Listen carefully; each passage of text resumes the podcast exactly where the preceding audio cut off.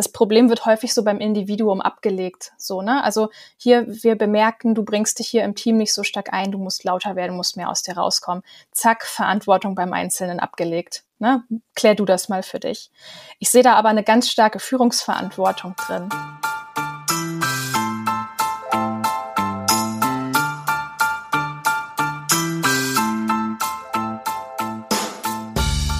Willkommen zum Female Leadership Podcast. Mein Name ist Vera Strauch und ich bin Host hier im Podcast, in dem es darum geht, dass du deinen ganz eigenen Stil im Job und Leben findest und deinen Weg mutig und selbstbewusst gehst. In dieser Folge geht es um Introversion, darum, was leise Menschen in einer lauten Welt, auch in einer lauten Arbeitswelt, in der es ja ganz häufig um extravertiertes, lautes, klares, sichtbares Verhalten geht, was diese Menschen tun können, was du vielleicht auch tun kannst, wenn du dich selbst als eher introvertiert bezeichnest und auch, was du tun kannst, wenn du vielleicht auch mit leisen Menschen zusammenarbeitest und auch vielleicht aus der Führungsrolle heraus ein Umfeld schaffen möchtest, in dem alle zu Wort kommen und in dem eben auch Rahmenbedingungen geschaffen werden, die für Introvertierte dazu führen, dass sie sich wohlfühlen und einbringen können.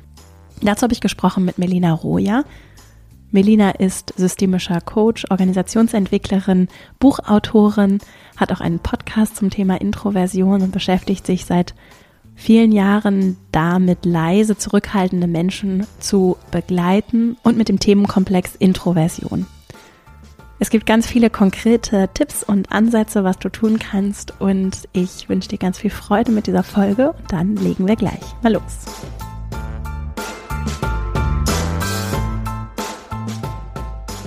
Heute hier im Podcast geht es um Introversion und Stillsein, stiller sein. Ich freue mich total, dass Melina, dass du heute hier im Podcast zu Gast bist. Herzlich willkommen.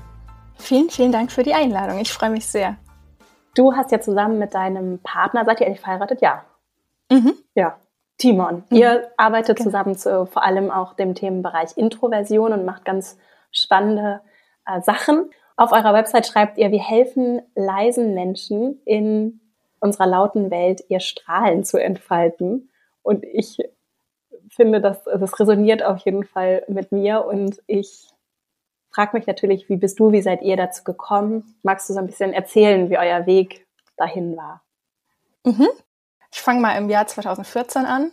Da bin ich äh, aus meiner Anstellung rausgekommen, aus ganz vielen unterschiedlichen Gründen. Ich glaube, da ist wenn ich da jetzt noch drüber reden würde, müssten wir, glaube ich, noch eine extra Folge aufnehmen. Auf jeden Fall, äh, da ging es in die Selbstständigkeit. Mein Mann Timon war früher schon äh, selbstständig lange Zeit. Ich glaube, der war auch nur selbstständig tatsächlich, seine ganze Karrierelaufbahn bisher. Und ich bin dann zu ihm mit eingestiegen. Und mein erstes Problem war, Mist, ich bin schüchtern und zurückhaltend. Was habe ich getan? Selbstständigkeit. Oha. Und ich hatte halt unfassbare Angst, äh, auf Kunden zuzugehen. Ähm, und das irgendwann bist du ja einfach bei dieser Existenzangst, wo du sagst, irgendwie mit, mit diesem, mit dieser Kombination an Eigenschaften, wie soll ich denn da auf lange Sicht mein Geld verdienen? Und ich kann ja auch nicht alles irgendwie auf ihn abwälzen. Ist ja schön, im Team unterwegs zu sein, aber ich will natürlich auch selber irgendwie auf Menschen zugehen können. Ähm, und, und da auch über meine Leistung sprechen, über meine Sachen, wofür ich brenne. Und was ich aber schon immer ganz gut konnte, war Schreiben und ähm, ich würde mich auch selber so als Digital Native bezeichnen. Das heißt, so für mich war dann die erste Idee, okay, was machst du? Ja, startest du halt einen Blog. So. das habe ich dann Ende 2014 gemacht. Und da habe ich dann angefangen, auf Vanilla Mind darüber zu bloggen, ja, wie mache ich denn das? Was, was sind die Herausforderungen, wenn du eher ein bisschen zurückhaltender, schüchterner bist? habe mich mit der Thematik auch für mich selbst vor allen Dingen erstmal sehr viel auseinandergesetzt, um mich selber zu verorten. Wer bin ich genau? Was mache ich hier eigentlich? Was ist mir wichtig? Wie funktioniere ich? Ganz, ganz viel hat das losgetreten in Sachen Persönlichkeitsentwicklung. Und dann habe ich eben auch ganz schnell gemerkt, oh, da kommt ja ganz viel Echo. Also irgendwie schon, schon 2015 kam eine, eine TV-Anfrage von Dreisat und kurze Zeit später dann auch ein Angebot für ein Buch äh, darüber zu schreiben. Also da war ich wirklich geschockt fast, muss man sagen, wie, wie viel Interesse zu dem Thema da plötzlich rumkam. Und so hat sich das aus meinem persönlichen Bedarf heraus jetzt zu meinem heutigen Hauptberuf tatsächlich entwickelt. Also wirklich auch, wenn ich jetzt da so nochmal drüber erzähle, denke ich auch so, Mann, wie krass. Ganz schön viel passiert. Was genau bedeutet denn Introversion? Oder gibt es da vielleicht auch so, ja, so eine, so eine Definition oder einen Bezugsrahmen, mit dem ihr arbeitet? Weil ja das vielleicht auch was sehr Persönliches ist, was äh, würde ich mich jetzt als introvertiert bezeichnen? Achte ich überhaupt darauf oder nicht? Ja, genau. Also man muss ja auch dazu sagen, ich, ich selber hatte diese Begrifflichkeiten für mich auch früher mhm. gar nicht. Mhm. Also es ist für mich früher so gewesen, okay, ich hatte irgendwie so durch meine Laufbahn immer das Gefühl, irgendwie dieses, dieses äh, diffuse Gefühl von Anderssein, weil ich weiß zum Beispiel in meinen Schulzeugnissen stand immer, ja, Menina muss mehr aus sich rauskommen, die beteiligt sich nicht genug am Unterricht und also dieses Gefühl des nicht okay und falsch Seins, das begleitet mich irgendwie sehr durch, durch meine Laufbahn und ähm, deswegen hatte ich natürlich diese, diese Begrifflichkeiten nicht. Was, was ist Introversion oder auch was ist Schüchternheit? Das sind zum Beispiel auch zwei verschiedene Dinge. Das wusste ich gar nicht. Aber vielleicht erstmal, um mit Introversion oder Extraversion anzufangen. Es ist im Prinzip ein Spektrum. Also man kann sich das vorstellen wie so eine Skala mit zwei Endpunkten. Auf der einen Seite steht dann äh, Extraversion, auf der einen Introversion. Und das ist erstmal nichts weiter als ein Temperamentmerkmal. Und zwar bezogen auf die Frage, wie beziehe ich Energie? Beziehe ich Energie eher durch die Interaktion mit meiner Innenwelt oder beziehe ich in, in Interaktion mit anderen eher Energie? Und das ist nicht diese Frage, mag ich Menschen oder nicht, sondern wirklich einfach nur die reine Energiefrage. Wie tanke ich wirklich auf? Ist es eher so tendenziell im Alleinsein und in der Interaktion mit meiner Innenwelt oder ist es in Interaktion mit der Außenwelt? Also tatsächlich völlig wertneutral, zwei Eigenschaften. Genau, also Vielleicht das kann man so. Ja. ja.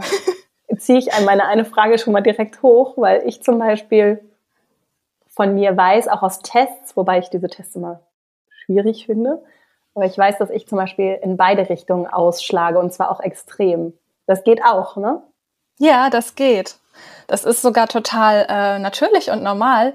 Ich weiß nicht, hast du schon mal den Begriff ambivertiert gehört? Ja, aber ja. von dir? Nee ja, ich kann es gerade nicht zuordnen, aber er ist mir ganz kürzlich begegnet. Ja. Also so bezeichnet man das, also wenn man jetzt wirklich ähm, ganz streng sein will, würde man sagen, also dieses reine introvertiert sein, das reine extravertiert sein, das gibt's eigentlich in der Form gar nicht, ne? weil wir uns wirklich alle, alle auf einem Spektrum befinden. Und manche befinden sich dann vielleicht tendenziell eher in der introvertierteren Ecke und manche Menschen befinden sich dann tendenziell vielleicht auch in der extravertierteren Ecke. Aber man muss einfach auch sagen und dazu wissen, wir entscheiden uns ja situativ, was wir machen wollen und was wir gerade brauchen an Verhaltensweisen. So kann ich mich in der einen Situation total öffnen, aus mir rausgehen, in, in der Interaktion sein und das total genießen und im nächsten Moment sagen, jetzt, jetzt ähm, reicht's mir aber wieder und jetzt brauche ich wirklich Zeit für mich alleine. Das ist natürlich individuell sehr, sehr unterschiedlich welches Maß man da benötigt. Aber prinzipiell ist es erstmal so, dass man sagen kann, ja, wir, wir alle tragen beides in uns und können uns auch entscheiden, was wann wichtig ist. Äh, pa passt das zu dem, was du bei dir ja, erlebst? Total. Ja. Total. Ich, ich finde es nämlich, also ich bin im Moment sehr viel mit der Frage beschäftigt, was gibt mir Energie und was zieht mir auch Energie und das so ganz wertfrei zu beobachten und dann auch zu verstehen, warum es Interaktionen gibt mit Menschen, die mir sehr viel Energie geben und auch andersrum, die mir ganz viel Energie ziehen und woran das liegt und auch gar nicht so sehr jetzt um das so zu bewerten, sondern eher um das für mich auch zu verstehen, was was ist es vielleicht auch mit mir in dieser Situation, ne? was liegt, sind vielleicht Rahmenbedingungen oder innere innere Themen, die das beeinflussen. Und das Gleiche auch mit mir selbst, weil ich ganz viel Energie daraus ziehen kann, aber manchmal auch merke, dass jetzt zum Beispiel mit dieser Homeoffice-Situation, vielleicht können auch Menschen, die zuhören, sich damit verbinden. Ich war eine von denen, die das sehr genossen hat, auf einmal ganz konzentriert einfach zu Hause arbeiten zu können und auch nicht diesen Druck zu verspüren oder auch so eine Fear of Missing Out und das, ich habe das sehr genossen und gleichzeitig aber jetzt auch gerade, wo das Leben wieder anders zurückkehrt, gemerkt, wie wichtig mir dann diese Interaktion mit anderen und tatsächlich auch diese physische Interaktion ist und wie viel Energie mir das auch wiederum gegen, geben kann. Und ich finde es dann mhm. spannend zu verstehen, wie passt das auch zusammen jetzt. Ja, ja voll. Also das, das, ging mir auch so, muss ich auch mhm. wirklich sagen. Es hab, ist auch tatsächlich erst so eine Realisation, die ich vor kurzem erst hatte, weil ich bin es ja eigentlich generell gewohnt, im Homeoffice zu arbeiten. Auch schon bevor der ganze Lockdown-Kram ähm, da ins Rollen kam, war ich schon im Homeoffice. Und ich habe gedacht, ja, perfekt, für mich ändert sich ja gar nichts so, ne? Habe aber jetzt erst nach den ganzen, ja, drei Jahre ja insgesamt fast, ne, geht das jetzt schon so, ähm, für mich gemerkt, oh, ich bin aber bei meinen sozialen Interaktionen doch ins Defizit gekommen. Also wo ich mhm. am Anfang dachte, das ähm, tangiert mich jetzt gar nicht so extrem. Ich habe ja auch sonst mit Leuten viel online gemacht, mich im Austausch befunden. Und plötzlich habe ich aber nach einer längeren Zeit gemerkt, oh, mir geht's richtig schlecht, was ist los mit mir? Also wirklich in eine Depression rein, wo ich gemerkt habe, oh, ja, ich fühle mich einsam. Mir ist doch was verloren gegangen in der Zeit, obwohl ich mich als jemanden eingeschätzt habe, der das eigentlich ganz gut regeln und sich da selber organisieren konnte, wo ich jetzt wieder gucke, dass ich wieder mehr in, in die ähm, ja, in solche Treffen und die Vor-Ort-Sachen reingehe und dass mir das wieder total gut tut. Also es ist wirklich dieses Jahr, okay, ich brauche zwar jetzt keine große Gruppe, die da um mich rumwuselt, aber ähm, nur weil ich introvertiert bin, heißt es nicht, dass ich irgendwie gar keine Menschen um mich rum brauche. Ne? Das ist so ein Spannungsfeld, in dem man sich dann immer wieder bewegt und fragt, wie viel, wie viel ist gerade wichtig, wie viel tut mhm. mir gerade gut. Ja. Du hast ja vorhin von Schüchternheit gesprochen, ne? Mhm. Was ist, was ist denn der Unterschied? Ähm, genau, das eine, wenn wir von Introversion, Extraversion sprechen, ist es ja wirklich erstmal so diese Energiefrage. Ne, wie tanke ich auf? Ähm, bei Schüchternheit ist es so, das ist eine erworbene soziale Angst. Also das ist nicht, wo ich quasi schüchtern auf die Welt komme, weil ich ähm, ne, einfach schon mit dieser Angst irgendwie quasi zur Welt komme. Das ist erst im Leben durch Prägung, Lebenserfahrungen, die Hintergründe, mit, dem, mit denen jeder von uns eben kommt in ein Setting, das ist angeeignet. Und das, das kann ich auch, auch wieder loswerden tatsächlich sogar. Also wenn ich irgendwie schwierige Erfahrungen gemacht habe, die mich geprägt haben, zum Beispiel in meinem Fall kommt da beides zusammen. Ich sage ja, ich habe früher sehr häufig die Erfahrung gemacht, irgendwie, dass Leute gesagt haben, ich bin zu ruhig, ich bin zu schüchtern, ich bin zu leise und habe mich dadurch abgewertet gefühlt. Dadurch sind bei mir dann eben auch noch verstärkt Ängste entstanden. Aber das sind Sachen, die kann man eben auch später für sich wieder aufarbeiten und, und loswerden. Auch viel dadurch, dass man eben auch ein Umfeld kennenlernen kann, in dem man sich äh, gut eingebettet fühlt. Und dann ähm, nimmt das auch ab. Also das ist ein sehr wichtiger Punkt, finde ich, wenn man, wenn man das trennen will, weil dieses Ich bin zurückhaltend, das kann ich von außen gar nicht sehen. Ne? Wenn ich eine Person vor mir habe im, im Team, vielleicht im Meeting und ich, ich sage zu der ne, jetzt nicht so schüchtern oder so, dann habe ich die ja quasi schon eingeordnet, ohne dass ich eigentlich wirklich den Grund dafür kenne, warum ist die ein bisschen ruhiger. Da kann Schüchternheit drin stecken, vielleicht sind es Ängste, klar. Es kann aber auch was völlig anderes sein. Ne? Zum Beispiel ist es einfach so, dass eine zurückhaltende Person sagt, ja, ich äh, ich bringe nicht so gerne in einer ganz großen Runde meine Ideen ein. Es ist immer so ein bisschen Reizüberflutung für mich oder ähm, ich mag das einfach lieber im Eins zu eins Gespräch. Das ist wirklich sehr unterschiedlich und das kann man nicht von außen einfach jemandem so an der Nasenspitze irgendwie ansehen. Deswegen ist mir das immer ein wichtiges Anliegen zu sagen, hier also Schüchternheit, ne, das ist auf der Seite der sozialen Ängste und Introversion muss man davon nochmal abgrenzen. Aber es ist natürlich nicht so wie im Lehrbuch, wo du sagen kannst, Mensch, das ist ja, ne, da hast du das Wort für, da hast du das Wort für. Es kommt ja auch ganz häufig in Personalunion vor. Ne? Also vielleicht ist ein Teil dies und ein Teil das, aber es ist eben in derselben Person vorhanden bis zu gewissen Anteilen. Weil du gerade das Umfeld angesprochen hast, das finde ich ja ganz interessant, als für all die, die zuhören, die vielleicht jetzt nicht unbedingt nur sich als intro, so introvertiert einsortieren würden. Was kann ich denn beachten im Umgang mit Menschen, die auf mich jetzt erstmal leise, zurückhaltend wirken? In mhm. Gruppensituationen, aber vielleicht auch so in der Interaktion. Wir bewegen uns ja hier viel in der Arbeitswelt, also vielleicht bleiben wir da mal so im Arbeitskontext. Genau. Also wenn ich jetzt zum Beispiel an so eine klassische Meetingsituation denke, dann, dann finde ich es auch sehr, sehr wichtig, so mit du sagtest Umfeld, genau mit dem systemischen Setting zu befassen, weil ich finde häufig, ähm, das ist auch etwas, was, was wir in unserer Coaching-Arbeit beobachten, das Problem wird häufig so beim Individuum abgelegt. So, ne? Also hier, wir bemerken, du bringst dich hier im Team nicht so stark ein, du musst lauter werden, musst mehr aus dir rauskommen. Zack, Verantwortung beim Einzelnen abgelegt. Ne? Klär du das mal für dich. Ich sehe da aber eine ganz starke Führungsverantwortung drin, weil ich, ich als Führungskraft habe ja die Aufgabe zu sagen, ähm, kreative Ideen sollten hier gefördert werden. Ich unterstütze meine Mitarbeitenden in der Selbstentwicklung. Meine Aufgabe ist es hier wirklich auch eine gute Kommunikation herzustellen. Und da ist es natürlich schwierig, einfach zu sagen, hier das Problem bist du, werd du mal lauter. Äh, ich kann mich zum Beispiel als Führungskraft auch einfach mal fragen, wie laufen denn Meetings bei uns ab? Oder gibt es Regeln fürs Feedback geben? Wie ist denn die Atmosphäre bei uns?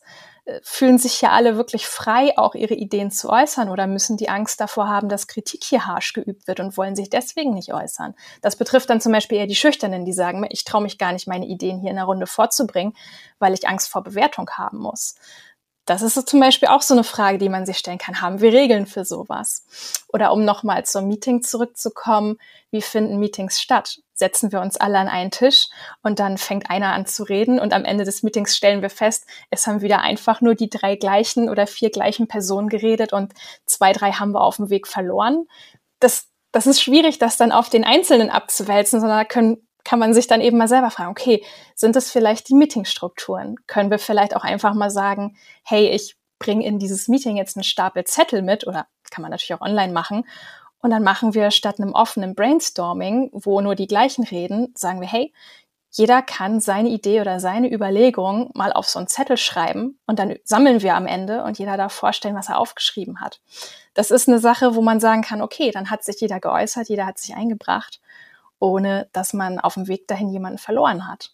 Und dann sagen auch die zurückhaltendere Leute, Mensch, schön, ich musste hier nicht vor einer großen Gruppe sprechen. Das mag ich nämlich überhaupt nicht. Aber toll, dass meine Idee hier Gehör gefunden hat, weil alle durften sie mal aufschreiben und, und zeigen. Das sind so Sachen, wo ich dann oft dran denke und sagen, ja, das ähm, ist vielleicht so eine Sache, die man systemisch mal angucken könnte, damit sich auch zurückhaltendere Menschen freier äußern können und gesehen fühlen. Du hast ja jetzt gerade die Größe der Gruppe angesprochen. Ne? Mhm. Es gibt ja, also wenn ich jetzt so an Interaktionen denke oder so Meeting-Formate, die es auch gibt, dann gibt es natürlich, dass wir suchen kreativ nach Ideen.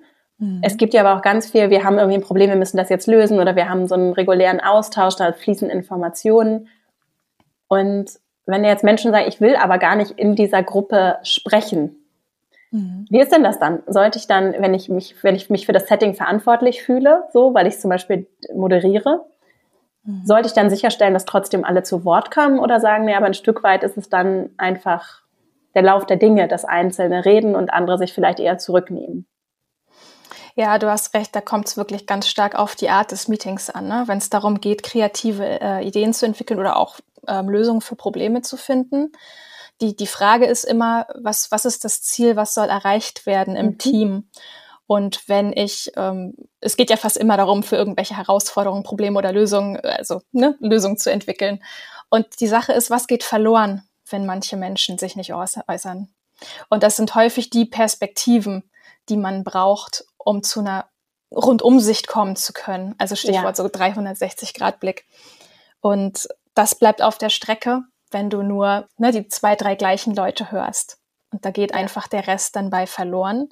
Und die Frage ist natürlich klar beim Individuum, möchte ich mich wirklich nicht einbringen? Was, was sind die Gründe? Meine Erfahrung ist, dass die meisten Menschen sich eigentlich durchaus sehr gerne einbringen möchten, dass sie eigentlich motiviert sind. Aber die Frage ist, könnte man was am Setting ändern? Ist es vielleicht das Setting?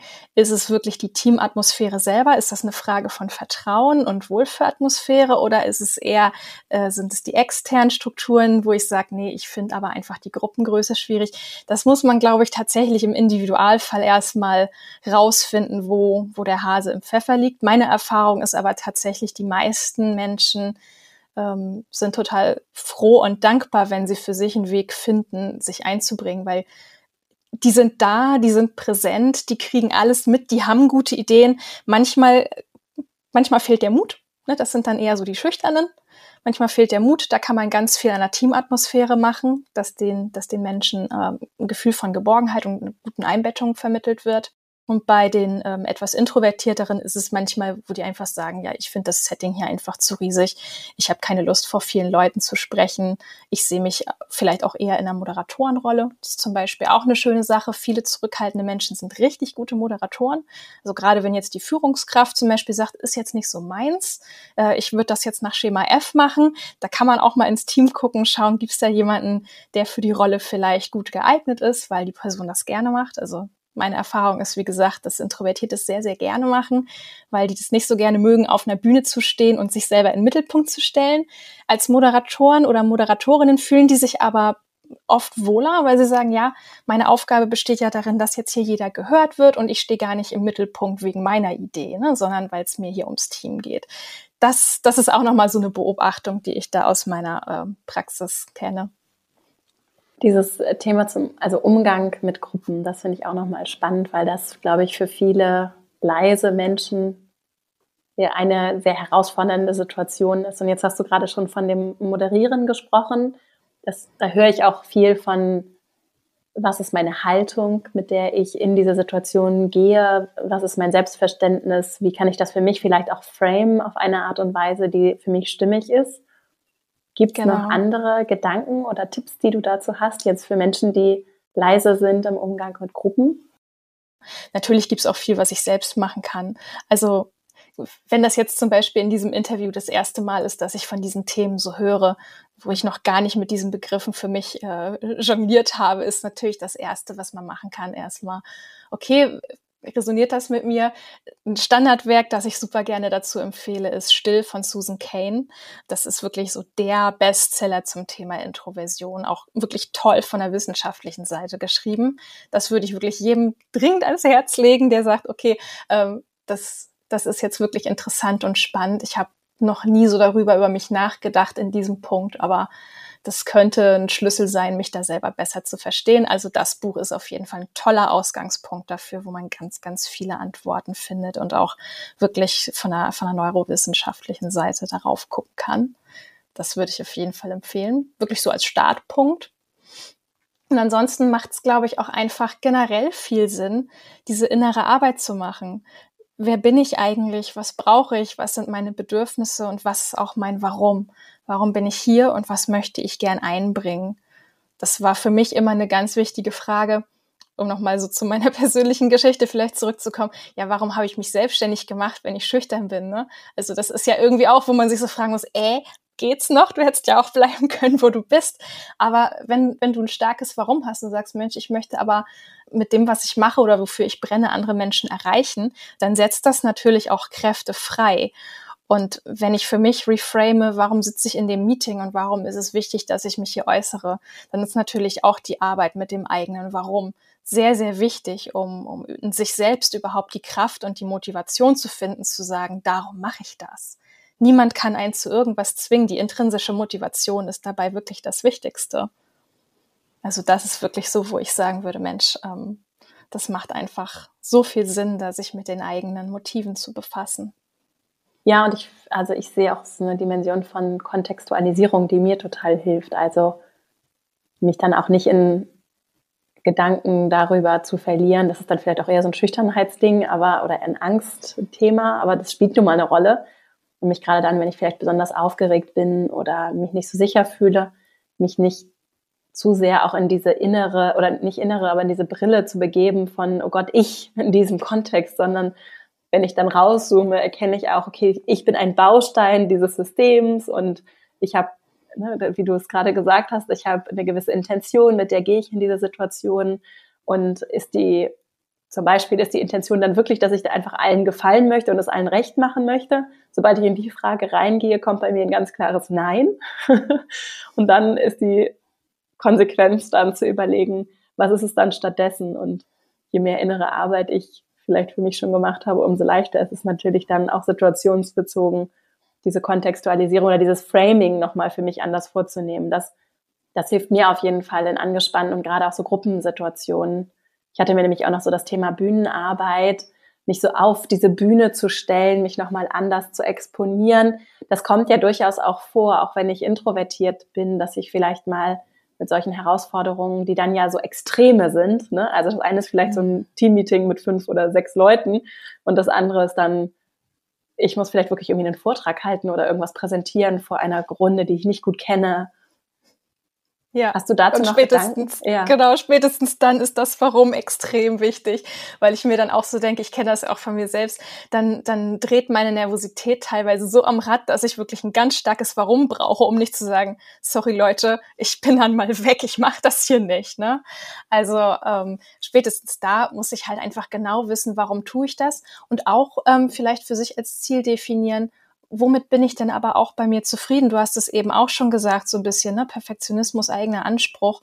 Womit bin ich auch zufrieden, wenn ich das mache? Und ich habe das, äh, mache ich für mich ganz oft, wo ich sage, hm, wenn hier in dieser Runde auch nur eine einzige Person sitzt, der das jetzt hilft, dass ich hier von mir erzähle oder dass ich hier jetzt mal aufmache, das ist ja auch eine Sache von Verletzlichkeit. Ne? Wenn ich über Schüchternheit spreche oder Ängste oder innere Arbeit, die ich da gemacht habe, dann äh, mache ich mich ein Stück weit auch angreifbar und verletzlich. Warum sollte ich das tun? Und dann auch noch auf einer Bühne vor vielen Leuten. Ähm, da hat jeder eine andere Antwort drauf. Für mich ist es die Antwort, Mensch, wenn ich auch nur eine Person damit erreiche, dann ist das für mich okay. Dann, dann bin ich glücklich und dann gehe ich zufrieden ins Bett.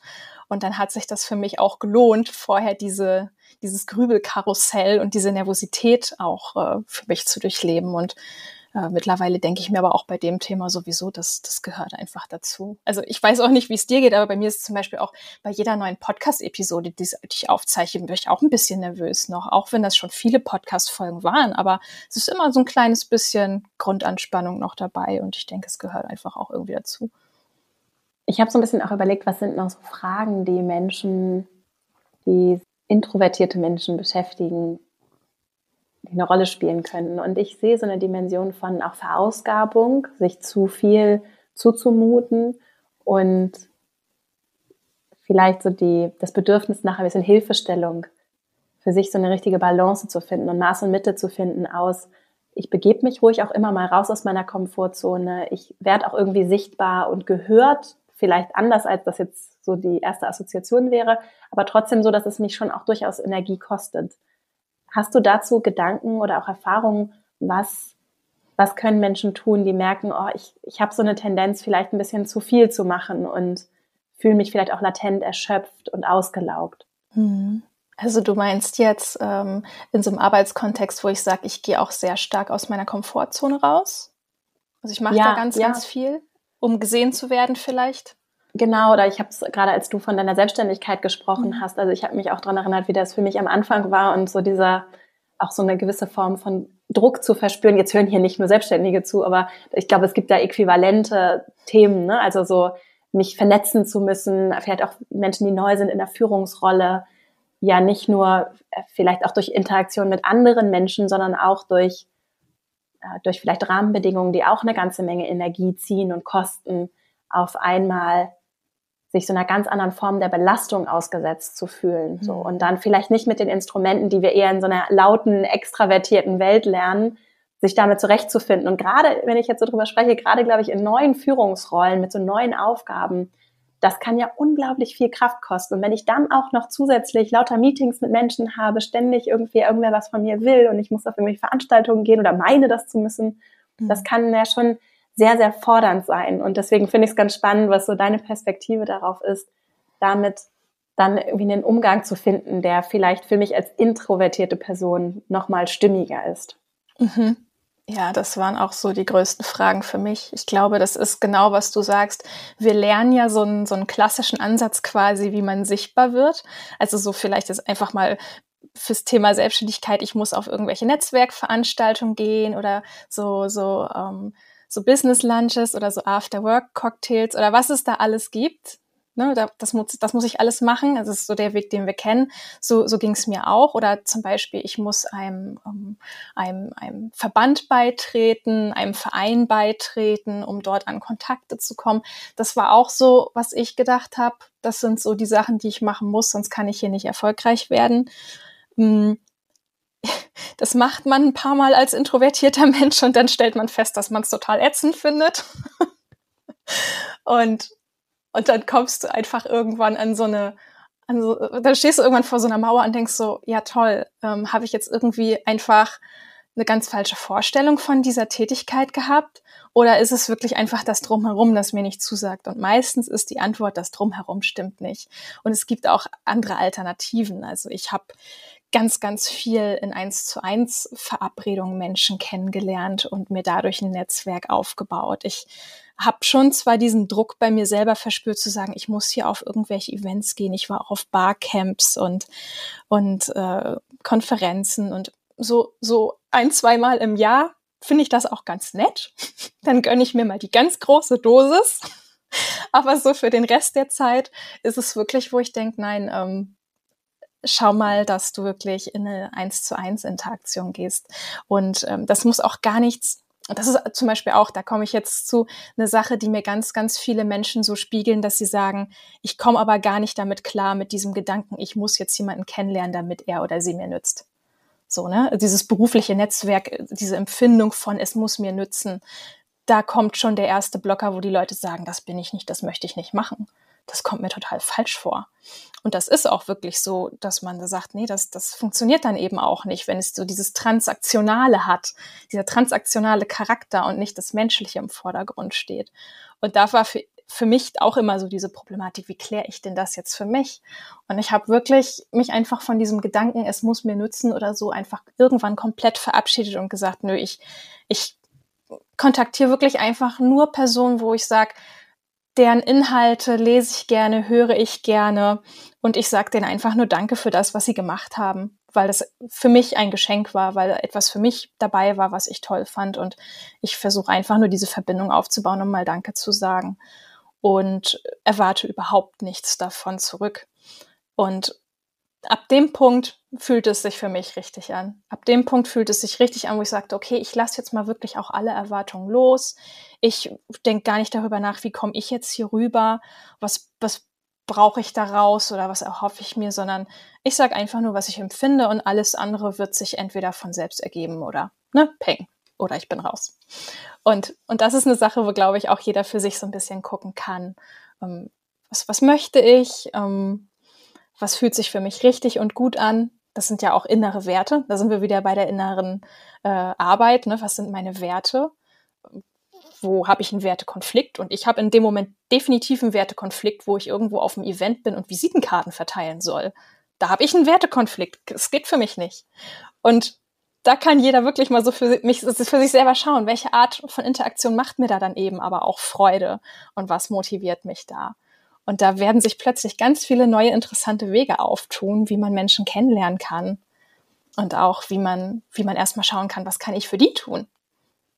Ja, das kann ich sehr gut nachvollziehen. Also das geht, geht mir auch so. Und mich hat das auch sehr befreit, mich davon zu lösen, mir da auch nicht Druck zu machen und auch anzunehmen, dass, einen, dass andere Menschen auch ganz anders daran gehen, dass das auch total okay ist, aber für mich da irgendwie ein anderer Weg stimmiger ist.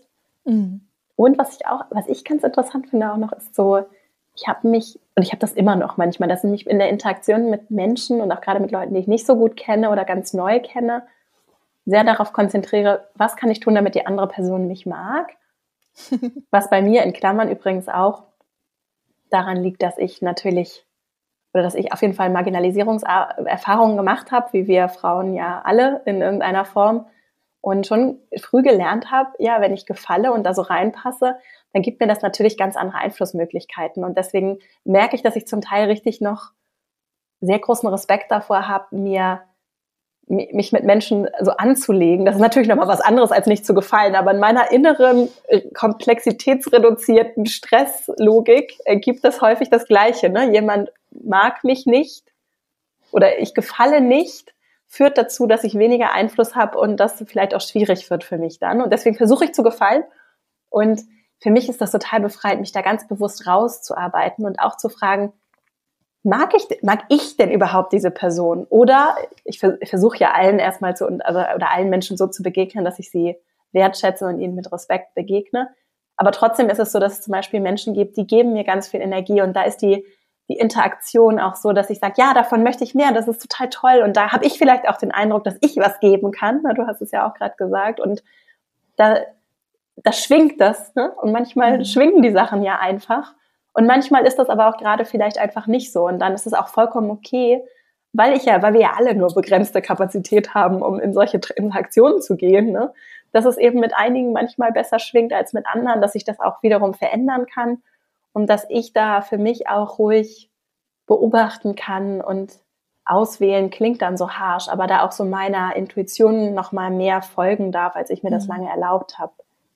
Ja, das finde ich einen richtig schönen Gedanken. Da, da war ich auch gerade, als ich dir zuhörte, genau, es ist wirklich so eine Sache der eigenen Intuition. Es muss nicht mit jedem klicken. Ne? Das ist, ja. ich, ich will auch nicht behaupten, dass ich da irgendwo an einem Ziel angekommen bin. Ja, ich habe da auch, genau wie du sagst, immer noch ein bisschen so mit mir die mhm. Themen, äh, dieses Gefallen wollen. Klar, das ist, es fließt ja wirklich durch unsere DNA irgendwie. Ne? Es mhm. ist wirklich äh, kulturell bedingt. Aber da merke ich auch immer wieder, es ist okay, wenn es nicht mit jedem klickt. Das muss es auch gar nicht.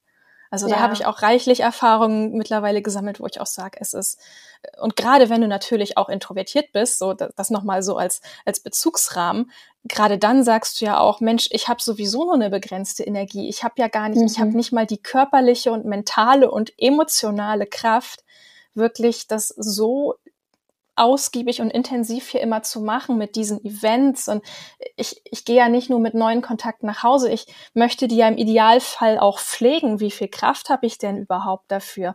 Und natürlich machst du das dann auch wirklich nur bei den Menschen, wo du intuitiv spürst, das funktioniert. Das will ich und die andere Person will das auch. Wir wollen das beide und das ist gut so. Ich finde es auch spannend, wenn wir aus der Führungsrolle darauf gucken oder auch so aus Team, in Teamkonstellationen ist es ja häufig so, da suchen wir uns die Leute ja nicht selbst aus. Und ich zum Beispiel bin auch in eine Rolle befördert worden, in der ich dann auf einmal komplett neues Team hatte. Und ich erinnere das noch sehr gut, was das, wie viel Kraft das gekostet hat. Ich wollte da noch einmal andocken, mhm. weil hier ja viele Leute sind, die in Anstellungsverhältnissen unterwegs sind. Und wenn du selbstständig bist, da hast du natürlich viel mehr Freiheit. Ne? Du hast natürlich eine andere Unsicherheit, aber eben auch Freiheit zu wählen und so das ist ja nicht in, in, Jobs ja häufig nicht so, sondern wir sind dann halt umgeben von den Leuten, die nun mal da sind. Und da geht das, finde ich, da lässt sich das aber, finde ich, auch anwenden. Also auch da geht es ja nicht darum, allen zu gefallen, wenn ich neu mhm. ins Team komme, sondern vor allem darum, eine gute Arbeitsgrundlage zu haben. Und das muss eben nicht bedeuten, dass ich mit allen auch gerne beste Freundin wäre. Und ich darf ja auch da, auch in Unternehmen, also gerade in großen Konzernen gibt es ja eigentlich auch ein, das denke ich immer, so ein riesen Netzwerk an anderen Menschen. Und auch da als ich irgendwann angefangen habe, so ein bisschen meinen intuitiv so meinen Interessen zu folgen, dann habe ich total nette Leute kennengelernt, die auch ganz andere Sachen gemacht haben und so auch da irgendwann so einen natürlichen Ansatz oder natürlicheren, stimmigeren Ansatz gefunden, um mich zu vernetzen, der nicht so verkrampft war. Also auch da funktioniert das. Das wollte ich noch einmal mhm. für alle, die zuhören und sagen. Äh, Gibt es ja. da was für dich aus deiner Erfahrung, ähm, etwas, wo du sagst, das hat mir damals besonders geholfen und gut getan, damit wirklich komplett, komplett fremden Menschen da nochmal eine neue Verbindung aufzubauen? Ich bin da total bei dir mit, den, mit dieser inneren Arbeit. Also je klarer ich war, wer ich mir auch erlaube zu sein, hm. umso stimmiger bin ich aufgetreten. Also ich bin, glaube ich, ganz lange in meinem Job schon so ein bisschen, habe ich mich verstellt. Hm weil ich irgendwie mal, aber nicht bewusst, ne? Aber weil ich meinte, ich muss jetzt irgendwer sein und hier, also auf eine gewisse Weise auftreten. Und es gibt Facetten von mir, die darf ich zeigen und andere aber vielleicht auch nicht. Und mir hat das total gut getan, immer mehr so ich selbst zu sein und da so ein bisschen sowas runterzupellen und so, weil ich, ich zum Beispiel kann auch ziemlich überfordernd sein für Menschen, glaube ich. Und ich kann auch sehr, sehr ah, so begeisterungsfähig sein. Und ich habe sehr viele Interessen und verknüpft die miteinander. Das ist, glaube ich, bei dir ähnlich, ne? Und das kann Leute total überfordern. Und das ist so eine Erfahrung, die ich sehr früh gemacht habe. Dann so einen krassen Filter, inhaltlich, mhm. aber auch in der Art und Weise, wie ich auftrete, so raufzupacken. Kommt auch immer manchmal nochmal wieder hochkörperlich so, aber im Kern habe ich mich richtig auch in meiner Körperarbeit befreit. Und ich habe die Erfahrung gemacht, dass Menschen darauf sehr überraschend positiv reagieren. Mhm. Ich glaube, weil wir spüren, ist das stimmig oder nicht. Ja, und, das stimmt. Ne, und, äh, und, aber ich will da damit nicht provozieren, dass, dass so eine eigene Abwertung und Abwertung von anderen passiert, die das da vielleicht nicht sind an dem Punkt, weil das eben ganz häufig auch unbewusst passiert. Und das ist auch okay. Ne? Also Menschen, die, ich höre das häufig, dass introvertiert, und das ist vielleicht ein gutes Thema für dich, die, die also als arrogant gewertet werden. Ich habe zum Beispiel eine Freundin, die ist sehr leise, eine gute Freundin, und habe schon häufiger, schon früher gehört, die ist so ein bisschen arrogant, ne? Und dabei ist sie aber einfach nur leise. Mhm. Ja, äh, das ist das ist so auch spannend. was, das du kennst? Ja, so? total. Also. Ähm, ich mir haftet auch so ein bisschen, ich weiß gar nicht, ob das immer noch so ist. Ich, ich wollte das gerade so im Präsens formulieren, aber es kann auch sein, dass er einfach so mein Selbstbild von früher eine Rolle spielt. Also mir wurde früher oft gespiegelt, ich bin so ein bisschen so Eisprinzessinnen-mäßig und, und, und nicht als Kompliment für Prinzessin, sondern eher mit Betonung auf Eis. Aber das ist ja, es ist schwierig, weil da, da spielt natürlich auch alles Mögliche wieder mit rein. Das eine ist natürlich Schüchternheit, wo ich sage, okay, will ich, ich würde mich gern äußern, traue mich aber nicht. Und diese Anspannung im Gesicht, die kannst du dann ja auch manchmal einfach wirklich sehen, wo du merkst, okay, da arbeitet in der Person irgendwie was und die sieht total angespannt aus. Und das, das steht ihr buchstäblich so auf die Stirn geschrieben. Klar, und, und Leute belegen das natürlich dann mit ihrer eigenen Wertung. Das ist das ist tough, ne? Das ist dann auch für einen selber sehr unangenehm, wenn man sagt, Mensch, das ist aber gar nicht wer oder was ich wirklich bin und, und was mich hier auszeichnet. Aber in dem Moment bin ich halt einfach in so einem Freeze-Zustand und, und, und kann gerade auch nicht so richtig aus meiner Haut. Also ja, das ist mir auf jeden Fall sehr bekannt. Habe aber auch bei dem, was du gerade gesagt hattest, ähm, gedacht, das ist auch wieder so ein systemisches Ding. Ne? Ich beschäftige mich äh, wirklich auch ganz viel mit diesen systemischen Regelkreisläufen, weil ich auch systemischer Coach bin. Und deswegen ist es, wo, wo ich auch merke, ja, man selber hält sich manchmal für unauthentisch, ähm, weil man ne, wenn man denkt, ja, ich bin aber eigentlich ganz anders, warum verhalte ich mich so unauthentisch? Das ist aber gar nicht, wo man die Schuld bei sich selber suchen muss, sondern es ist wirklich dieser systemische Gedanke, wo man sagt, das ist kein, kein Ursache- und Wirkungsprinzip, sondern wir haben es hier mit Regelkreisläufen zu tun und dieses Verhalten des Systems und, und, und ich bin Teil des Systems, das verstärkt sich alles gegenseitig. Da sind wir bei diesem Henne-Ei-Problem. Was war zuerst da? Ja, weiß keiner sondern die Dinge sind, wie sie sind und sie verstärken sich gegenseitig. Und deswegen ist man manchmal, glaube ich, auch sehr, sehr hart mit sich, wo man sagt, Mensch, ich weiß das doch oder ich kann das doch sagen und was, was stimmt nicht mit mir? Warum verhalte ich mich jetzt so anders oder ähm, ziehe mich hier so stark zurück? Das, das hat nicht nur was mit sich, mit einem selbst zu tun, sondern häufig auch einfach wirklich mit, mit vielen Dingen im Umfeld.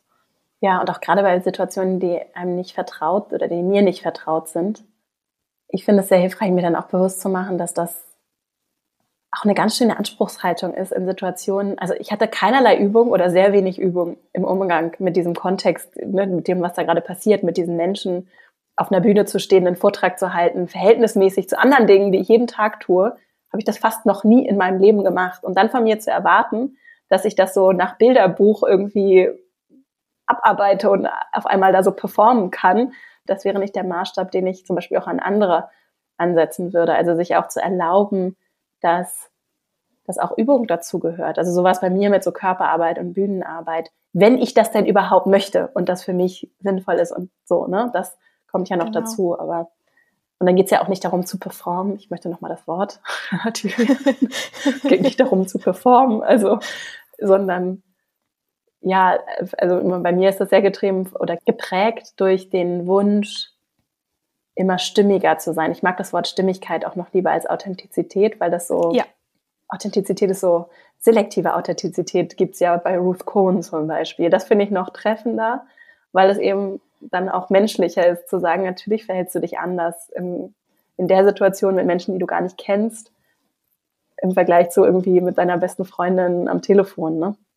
Genau, und das ist ja auch vollkommen normal und das darf so sein. Es ist auch etwas, was mir häufig äh, begegnet äh, bei meinen Leserinnen und Lesern, dass die eben sagen, ja, also die haben diesen Anspruch an sich selbst, in jeder Situation ein konsistentes Verhalten zu zeigen. Und das ist gar nicht menschlich.